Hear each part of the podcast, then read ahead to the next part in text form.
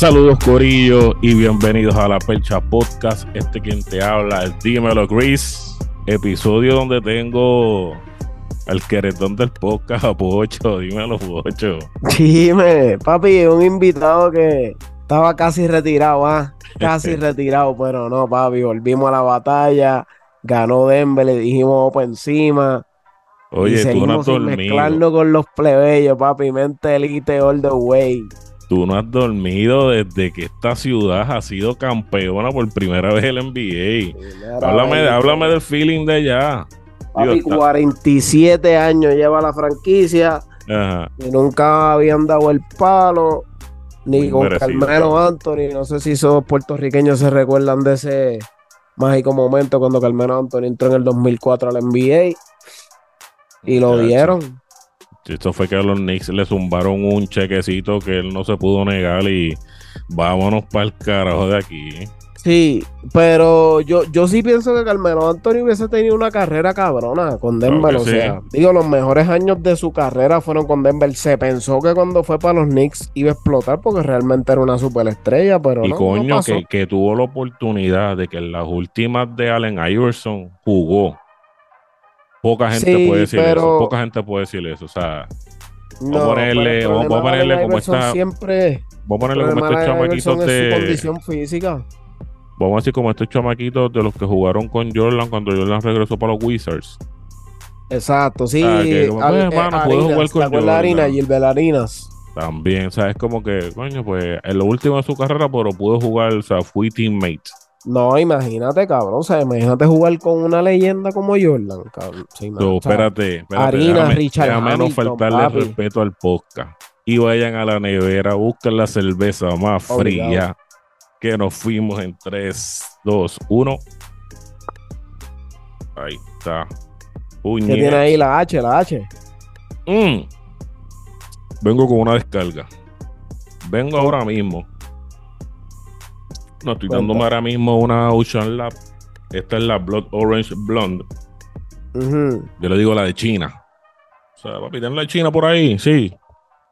Papi, iba a comprarle esa para el podcast. Dije, coño, vamos a probarle esa. Ya yo la había probado una vez hace tiempo. Y no estaba. No estaba. Y le pregunté a la muchacha, mira, este, ¿tienes la, la, la de Ladio? ¿La de quién? Eh, la H. ¿Y qué tipo no se en un macao, cabrón? Parece que estaba hablando. Parece que estaba hablando en otro idioma, pero. Coño, algo que voy a decir, algo que voy a decir, cabrón. No me pongas la cerveza de Ladio en una nevera justo al lado de la de Residente porque es una falta de respeto.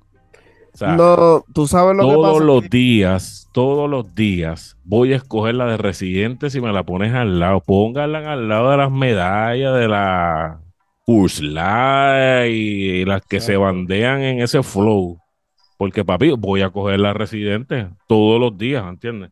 Papi, lo que pasa es que tiene su público. Acuérdate que nosotros ya ¿Tú me entiendes? Es de lo que hablamos, de la mentalidad del tercermundismo y, y la gente educada, que nos separamos, las mentalitas de los plebeyos. Pero honestamente, yo no yo no le veo tanta salida a esa cerveza. Digo, Puerto Rico es un país alcohólico. una cervecita del montón, una cervecita del montón y, y para cervecita del montón tenemos medalla, papi, que es la que, que es la que del palo. O sea, todavía yo me compré mi medalla. Y Pero, por ejemplo, acá y yo tengo un pana...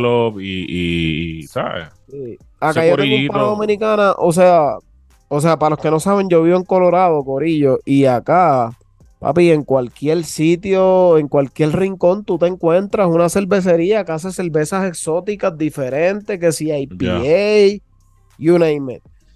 Pues ya yo estoy en ese flow, ya pues como yo no bebo tanto, ya yo soy un tipo más de whiskycito, pues yo lo que hago que pa, me voy a correr mi bicicleta y después llego y me meto un brewery y, me meto una cervecita de esa exótica. Pero tengo un paro dominicano que tú lo conociste cuando viniste para acá. Ya. Papi, ese tipo lo que veo es Miller Light. Desde que yo lo conozco, Miller Light, cabrón, y no lo ofrezco. Se me olvidó esa también, se me olvidó esa también, la Miller. Papi, es que tiene su público y ese tipo de cerveza sí tiene su público. Lo que pasa es que en Puerto Rico, cabrón, tenemos la medalla que ya es local, es un producto local y si no, para los viejitos, la Cool Light, cabrón, la Cool Light. Cabrón, tú puedes abrir una nevera en un, en un puesto de gasolina acá en Puerto Rico, los, garajes de noticias gasolina. Este, eso no puede faltar que haya alcohol. De hecho, son bien pocos los, los puestos que, que no venden alcohol. Pero papi, tú, tú llegas, tú te paras frente a una nevera y hay tantas marcas, cabrón, que tú no sabes. Sí. Oye, no, sí. fui hace cabrón, hay alrededor de 20, 30 marcas y tú dices, what the fuck. Fui hace poco para PR, lo para que no dije nada porque viajé para Aguadilla, cabrón, y me quedé en Aguadilla y regresé. Para el área oeste. fui a buscar un perro y y sí digo, o sea, la cultura, la cultura del alcohol en Puerto Rico es, clásica y lleva tiempo. Pero si tú consigues cerveza en cualquier puesto de gasolina y, si hay un montón de marcas, antes no era así. Antes era pues Cool Heineken, eh, Weiser, para su tiempo. Exacto, pero ya no, ya hay demasiado, ya demasiadas opciones. Y es increíble, pero qué bueno, cabrón. O sea, se está fomentando mucho el, el movimiento local. Ya no es en la medalla nada más, ya hay, mucha, ya hay muchas cervecerías locales y está bien, la H es una cervecita más del montón, pero pues para el que le guste. Tiene que, tiene que aprovechar y darle el push, que es artista. Yo me compré un 6, yo me compré un 6 y me lo bebí ahí en Crash Bow y. Pero no, O sea, tienen que hacer algo, pero tienen que aprovechar. Porque tienes el audio, ¿verdad? No sé si de pronto, qué sé yo, tú estás con rimas, pues de pronto hacer la cerveza oficial de todos los conciertos. Digo, yo sé que en los conciertos hay compañías que meten chavitos ¿me entiendes? y, de ahí sacan las ganancias y demás, pero darle un push y aprovechar, cabrón, que eres un artista y que la gente te sigue y... Pero hasta, hasta ahora, si no la compararía, si me la regalan, me la veo, así que la adiós. Pues tirarte un par de... Yo estoy seguro que el adiós, el adiós la empujó en el Sosfest, que fue, que fue un exitazo, cabrón. Me alegro que pasen cosas así en la isla. Eso es algo que sí tiene que pasar. Y me imagino que él lo empujó en ese evento, pero. Pues claro, el, Adiós, yo no creo que tenga el budget para competir con, con medalla en, en, en, meterse a un evento de. pero como tiene muchos chamaquitos detrás.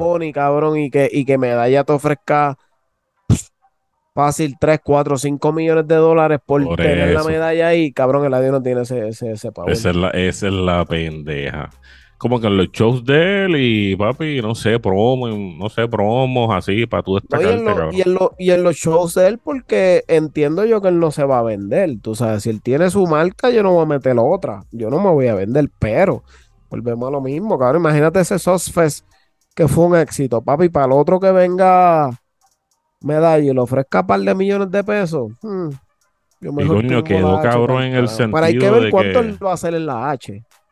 Digo, estamos hablando de un tema, estamos hablando de un tema viejito, pero eso sería bueno que el año que viene vuelvan y traigan ese festival.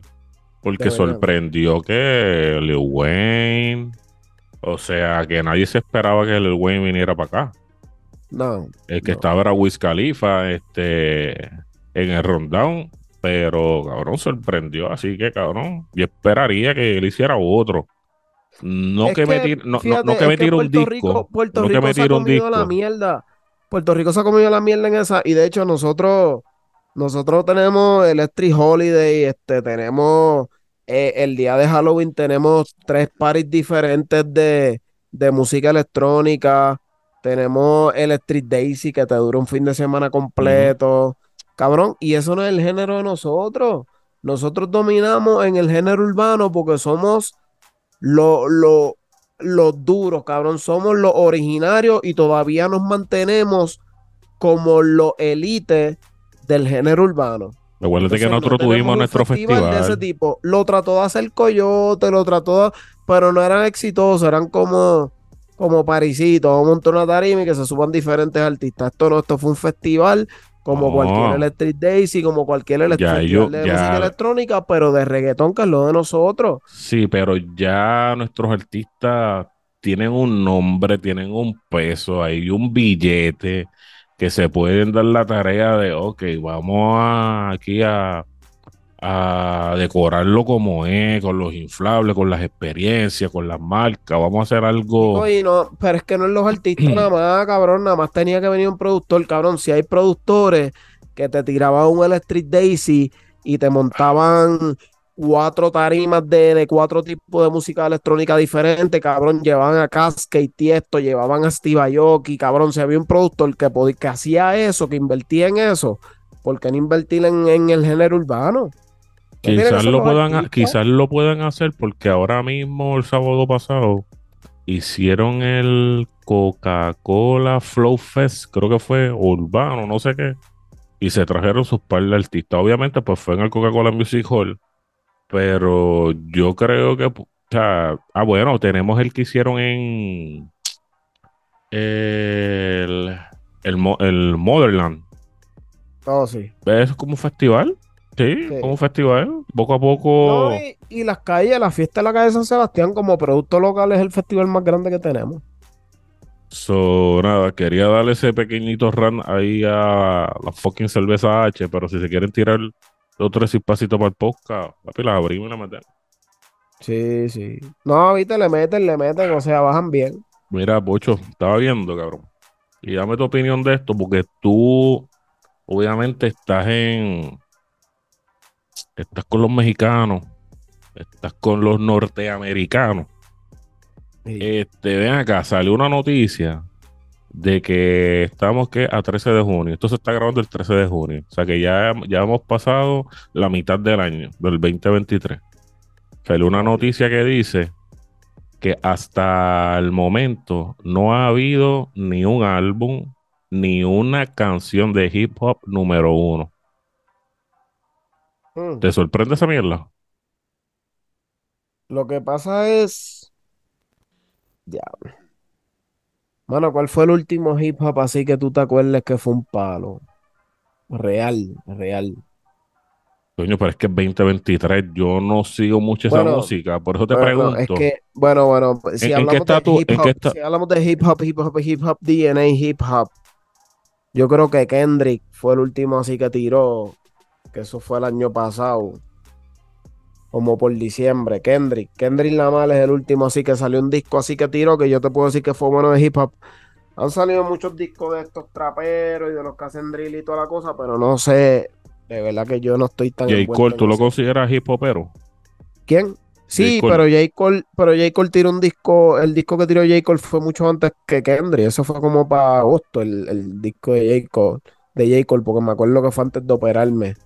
Ok, para entonces, ven acá, pero no, en el 2023 yo no he visto nada así. Cabrón, pero es que estamos bien la enfocados cultura, en el género. La cultura de Estados Unidos, ellos suelen hacer como acá, de que yo no suelto música a no ser que sea un disco, o, o de pronto hacen como acá la cultura de acá, que de momento si vas bonito y te tira un disco, a los 3, 4 meses te puede soltar calladita y después te puede soltar un Jonaguni. Pues, hubo, pues, hubo un momento que yo lo vi así, por ejemplo, cuando se formó la ola del trap en Puerto Rico, que simultáneamente fue la misma ola del trap aquí en Estados Unidos.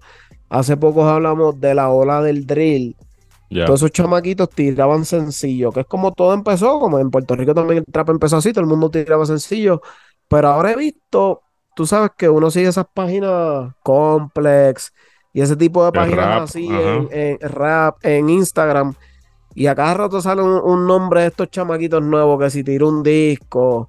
Este, me acuerdo Liu Uzi Vert hace poco también tiró un disquito de esos de ah, verdad, y NBA John Boy también, y él estaba tirando como uno, yo creo que estaba tirando como que muchos mixtape o EP. Exacto. 69, 69 eh, lo hizo en un momento, para que el hombre está trabajando ahora en un disco de, en Cabrón, chequeate la noticia. Es la primera vez que esto pasa en 30 años, cabrón. Bueno, pues que el hip hop ha bajado mucho también, mano. Y... Pero la primera vez en 30. Eso es grande. Chicos, lo que pasa es que los venues ahora, cabrón, desde el 2020, el COVID cambió todo, cabrón. Ahora tú necesitas artistas con venues gigantescos. Por ejemplo, tienes a Bad Bunny que ahora mismo es la, gira más exitosa de, la historia de la música entera. Con su último, mi verano, el del mi verano sin ti. ¿Verdad? Sí, es mi verano sin ti. Un verano sin ti, sigue partiendo. Ese, mismo. Puede ser la gira más exitosa de, la historia de la música. So, tú, tienes, tú necesitas artistas de esos calibres. Ahora mismo, Taylor Swift, cabrón. ¿Tú escuchas Taylor Swift? No, pero sé que es la Yo tampoco escucho Taylor Swift. Papi, esa es la tipa que ahora mismo está vendiendo una gira súper exitosa en Estados Unidos. Romeo Santos. El otro que está vendiendo una gira súper exitosa. El año pasado estuvo The Weeknd. Ahora viene Drake con su gira. So, tú no tienes break ahora de, no, de Swift viene para América, para América Latina. Sí. Pues tú no tienes el break de fomentar el hip hop que no sea a ese nivel elite, cabrón. Y, y por, no, y, y entonces The Weeknd tú no lo metes ahí. hablando más de The Weeknd tú no lo metes ahí. No, The Weeknd lo hizo el año pasado, ya The Weeknd no va a ser, no va a ser gira este año porque él sí, tuvo pero él es otro flow. gira el año pasado. Él es otro flow, tú no lo consideras hip hopero a él. No, no, no, no, otro... The Weeknd es total, totalmente música popular. Ok. Este, igual que Taylor Swift. Tú sabes, no, no se puede meter ahí. El único que yo puedo meterle es pues Drake, que ahora viene con una gira con Tony One Savage. Pero. Ah, bueno, exacto, porque sacaron el disco. Y sacaron el disco el año pasado, ¿verdad? Esa... No, oye, fue este año. ¿Fue este año, cabrón? Sí. Vamos a buscarlo aquí, sí. El disco yo creo que fue en enero, enero, febrero. Buscar aquí a ver si.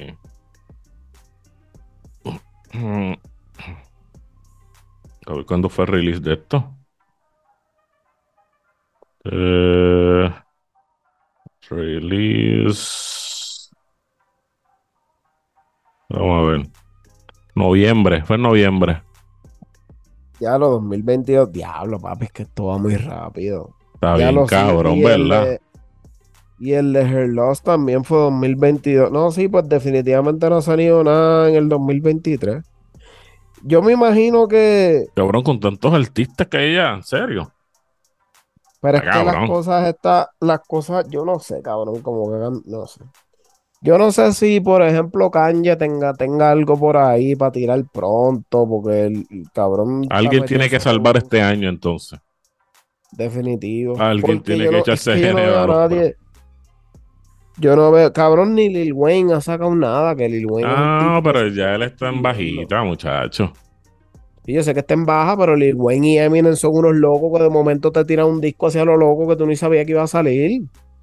Bueno, sigue ahí, voy a buscar una cerveza. Sigue ahí, voy a buscar una cerveza. Sí. De los hip hoperos, el único así que uno puede decir que se tarda en tirar música es Dr. Dre, que siempre ha tirado un, siempre ha tirado un disco de cada 10 años. Pero no, definitivamente estamos bajitos en este 2023 en esa área.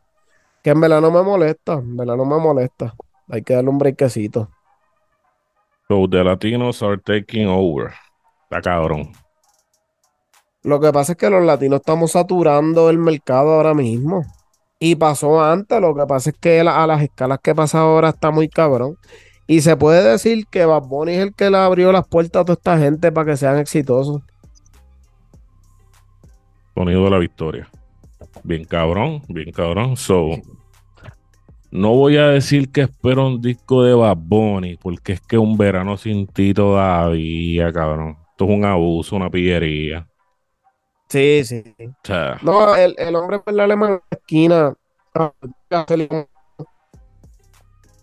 Y no, que no se va a hacer. Pero cabrón, hay muchos artistas cabrón, se hace mucho dinero ahora mismo. O sea, mira ese chamaco Obi, no me está Obi para nada, papi. Pero el chamaco está haciendo dinero con cojones, el mismo Anuel.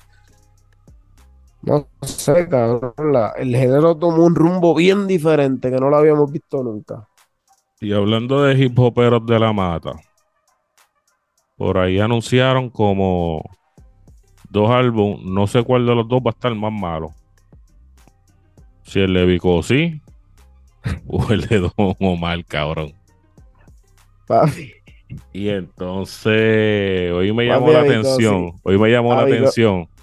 Hoy me llamó la atención porque sí se fue de tour. Y papi, esto fue este, una galleta para que hable y 70 para que te calle. Y se hicieron por ahí unos clips, unos clips que se fueron con el chombo, nuevamente el chombo al ataque. El cabrón sabe. Sí, sí. Sobre, cabrón, artistas que de cierta manera él dice que hay muchos artistas entrados en edad que, cabrón, que por su música le entiende que, que eso es un tipo de pedofilia. Y hoy estuvimos hablando eso en el chat de nosotros, largo y tendido, y dije, coño, vamos, vamos a hablar de eso aquí en el podcast. Yo creo que merece, merece discutir. So. bueno, eh, su queja, es que realmente su queja va más centrada a, a Dari Yankee. Dari Yankee hizo una entrevista con Santiago Matías hace, hace un tiempito ya, cuando pues, dijo detalles de lo de cosas que pasaron con Don Omar. Y en esa entrevista Santiago Matías le preguntó que por qué nunca se dio un junte con, con Vico. Y Darían que dijo que nunca hubo interés de ninguna parte. Que está bien, que está bien, eso está bien. No es porque grabó él con todo el mundo. Y desde ahí parece que a Vico le, le, picó el culo. Porque, fíjate, y, Yo soy el papá. Y es que Vico y la esposa como que son así. Me acuerdo que cuando fue la tiradera de René con el chamaco SNK, el profeta, que Vico se mencionó, vino la esposa de Vico, invitó a NK el profeta para su concierto en vivo Beach En vivo, y se prestó. Para total, para después Vico salir en un podcast con René y con el otro chamaco de Venezuela. Y con Aldo. Con Aldo, exacto. Que en verdad no entiendo, pero Vico siempre ha estado en esa. So, pues parece que le molestó a Vico y Vico ha estado como que tirando pullitas por el lado de que sí, de que él, fue a, tratar de hacer un tema con Yankee, luego cayó en el vicio, luego trató de volver a acercársele y Yankee no quiso. el único tema. Él está, diciendo, que Yankee no quiso grabar con él, que en verdad no es mal, se lo creo. A los chamaquitos que estén escuchando esto, el único tema donde tú vas a escuchar las voces de Vico y Yankee en el mismo tema, los 12 discípulos, de Didi, capense ese palazo del género, pero fuera de ahí, honestamente. Mira, los 12 discípulos, los 12 discípulos es como ver la película de Forrest Gump. Ya está. Es ese tipo de clásico. Palo. Palo. Este, pues entonces. Pasa eso, que en verdad se lo creo. O sea, sabemos muchas historias de Daddy Yankee, y volvemos a lo mismo, las historias que sean, papi, cuando tú eres un artista elite, tú decides con quién grabar y con quién no. Si el negocio no te, no, si tú no necesitas para tu negocio, pues no lo haces. Pero está bien, Vico le molestó. Entonces, hay un clip de esa entrevista con el chombo que todavía no ha salido. Y Vico empieza a decir, a criticar la música. Y él dice que él le tira en el tema de Soy tu papá a Dari y dice, porque Dari es un tipo de cuarenta y pico de años y está mirando a una chamaquita de 16 años a los ojos y cantándole las cosas que le está cantando. Y yo... Montate en el pony. En el pony. digo que eso lo está asumiendo. Yo no me acuerdo una canción de reggaetón o del género urbano o de cualquier género de música moderno del 2015 para acá, porque sí lo teníamos antes, teníamos Amor de Colegio, teníamos temas de Joel y Randy que le cantaban específicamente a las de high school. Bebé. Exacto. Pero moderno, yo no me acuerdo ningún tema que le canten específicamente a una niña. So, eh, tú le cantas a las mujeres y es un tema en general que Vico asuma que es a una niña de 16 años, es problema de Vico. Pero mi pana aquí, Christopher Benítez, tiene un punto a favor de Vico. No, tiene seguro social. Y ahora vamos a escuchar. Mira, yo, yo los dos puntos están buenos. Y yo te puedo entender que tú me digas que no, esa música no es para chamaquitos. Y estoy claro, estoy claro que la música no es para chamaquitos, pero llega el momento de que el artista se hizo tan grande o el género se hizo tan grande, cabrón. Lo vimos en nuestra cara con Bad Bunny. Chamaquitos cantando diles, cantando chambea. Y como este cabroncito, los pais lo dejan que escuche. O sea, los chamaquitos hoy en día son los que están comandando el streaming. No somos nosotros. No somos nosotros. Nosotros no podemos sentar a escuchar todos los discos que salen todos los días porque no podemos, nos cansa. Nosotros trabajamos, tenemos familia. Y el poco tiempo que tenemos, pues, eh, coño, un barbecuecito, coño, ponme salsita vieja o, coño, pues si estoy en el carro y de momento pongo una emisora, este, pues la payola que pagaron, eso es lo que nos vamos a escuchar. Yo, entiendo el punto de, de el que tú traes y también lo que trae Vico.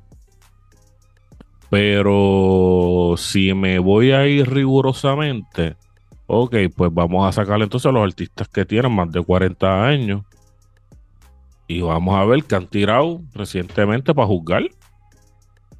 Porque entonces Nicky Jan está en ese club. Tito el Bambino está en ese club. Yankee, obviamente. En Ciseja todavía está tirando puños al aire. Polaco todavía está tirando la tempo. Está tempo. Está Lito haciendo una música cabrona que nadie lo escucha, pero Lito está por ahí también. Wisin y Yandel. Wisin y Yandel están por ahí. Pegan unas que otras, pero si me voy a lo que tú dices, pues ninguna de las canciones que yo he escuchado de ellos le dice a la chamaquita que salte, que cuando tus países acuesten nos vamos por ahí de fuga. Ves, en esa parte te la tengo que comprar. Yo no he escuchado. Wisin y Yandel, no he escuchado. Y de hecho, Wisin se está cuidando mucho en las letras. O sea, Wisin no es el tipo de para el mundo ahora mismo. Te escuchas una canción y tú sabes, a menos que Osuna le diga, coño, vamos, tírame ahí un versito para enemigos ocultos, luces de Tiger. Y de momento, ¡ah! pero que yo le escucho y diga, hey, brother, ya tú tienes cuarenta y pico, deja la mierda esa.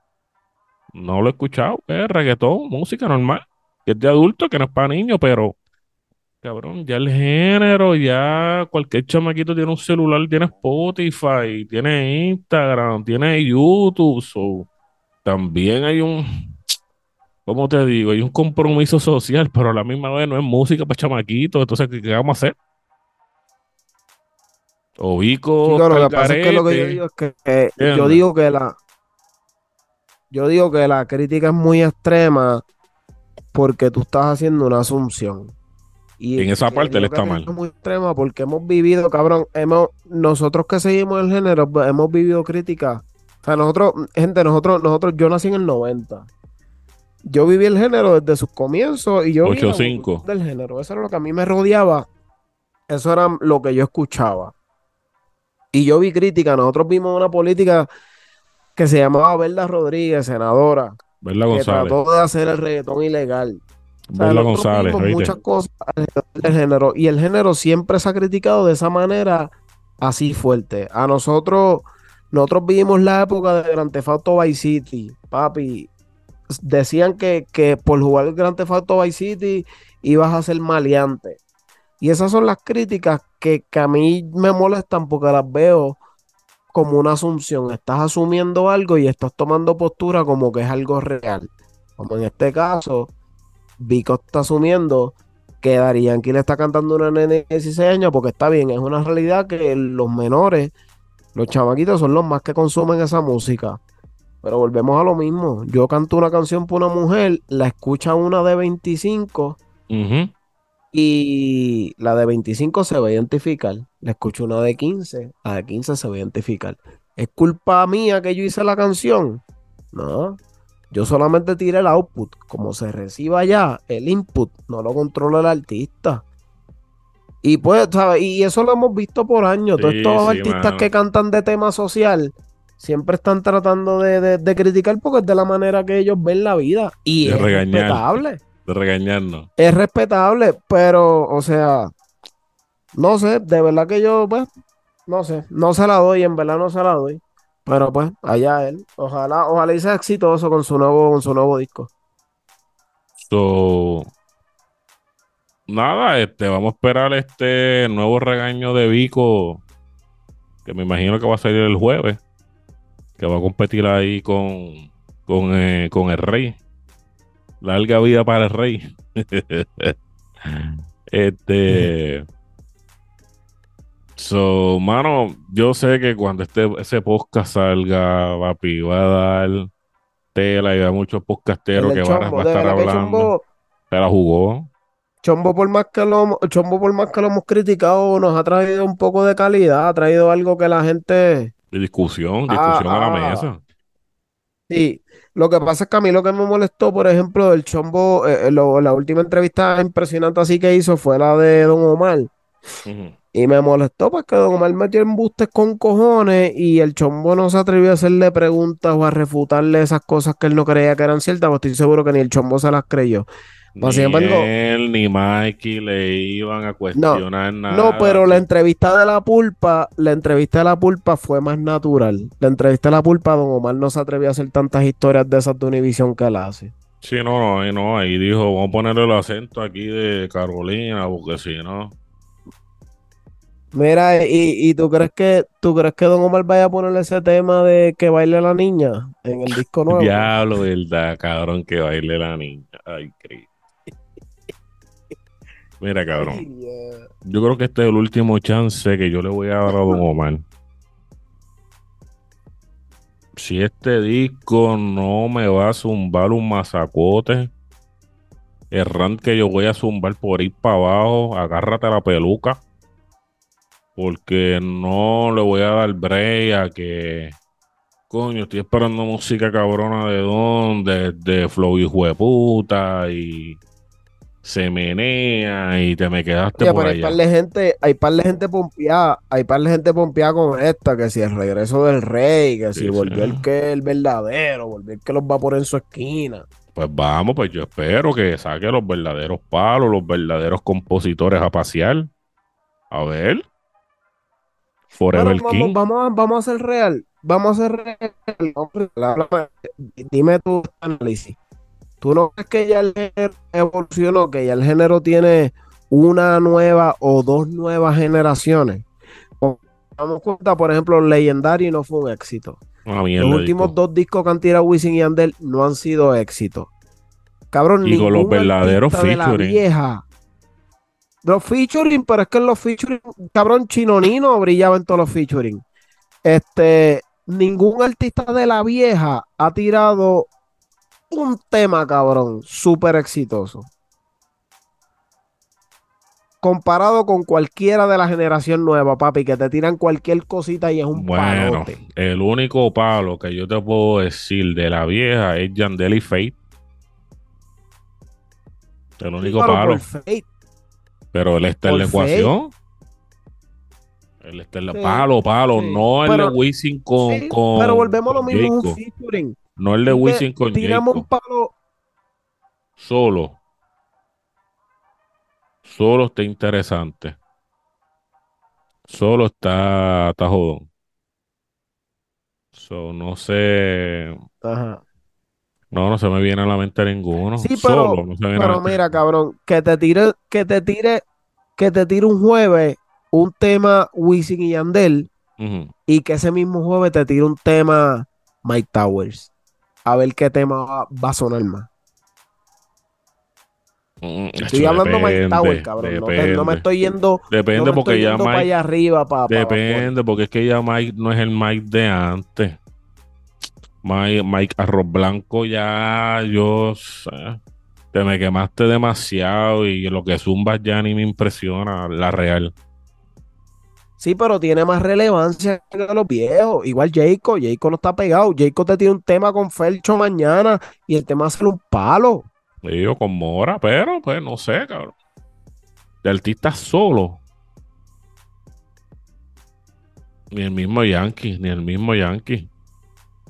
No, más que no hay break. Yankee tiene que, montarse. El temita como, como me gustó. Pero volvemos a lo mismo. Si ese tema hubiese salido solo de Yankee, no hubiese sido el palo que para que la gente esté escuchando Marcords ahora. porque el chamaquito está prendido y pues le hizo ahí el acercamiento. No sé si fue el acercamiento, fue fake que rápido el tipo se montó. No, no, no, yo, si fue real. El chamaquito usó sus conexiones. Yo tengo, yo tengo un pana que hace ropa en Puerto Rico que yo le compro, Procreations. Pautalo, pautalo ahí, pautalo ahí para que la gente lo siga. Sí, Raw Creations, síganlo. R-A-W Creations, con Z al final. Él le hace la ropa a Omar Courts y son panitas. Y de hecho, cuando Omar Courts eh, anunció ese tema, yo rápido le tiré privado. Diablo, le dije, lo cabrón. Omar dio el palo. Y el pana me dijo, hecho sí, jaló. Usó sus conexiones ahí y lo pudo hacer. So, Omar Courts movió, movió un par de favores que necesitaba y, dio el palo. Ese tema lo pidió Omar Courts. No fue que Darían que lo buscó a él. Bueno, pues siendo así, pues nuevamente Yankee al ataque. Buscando reguindarse hasta cuando dice que se va a retirar el fequero este. Anyway. Vamos a esperar por que en verdad ya no tiene relevancia. Vamos, vamos a esperar ya por esos dos discos que faltan. Lo hablaremos en su debido momento acá en la percha. A ver quién de los dos fue el más que se escrachó con, con estos álbumes, si Vico o Don. Así que nos tiran por las redes, vamos a estar vacilando cuando salgan esos dos, esos dos álbumes, que eso es ya esta semana. Y nada, volvemos a conectarnos entonces cuando, cuando esto suceda. Así que nada, Corillo, este fue. Este fue otro episodio de La Percha Podcast. Nos puedes buscar en Facebook, en Instagram, en Twitter, en La Percha Podcast. Un saludo al Corillo de Necesario Gran, que está zumbando la verdadera la verdadera ropa, el verdadero merch de los artistas. Un saludito ahí a Jorgito. Y nada, esto es la Percha Podcast, Corillo. Hablamos.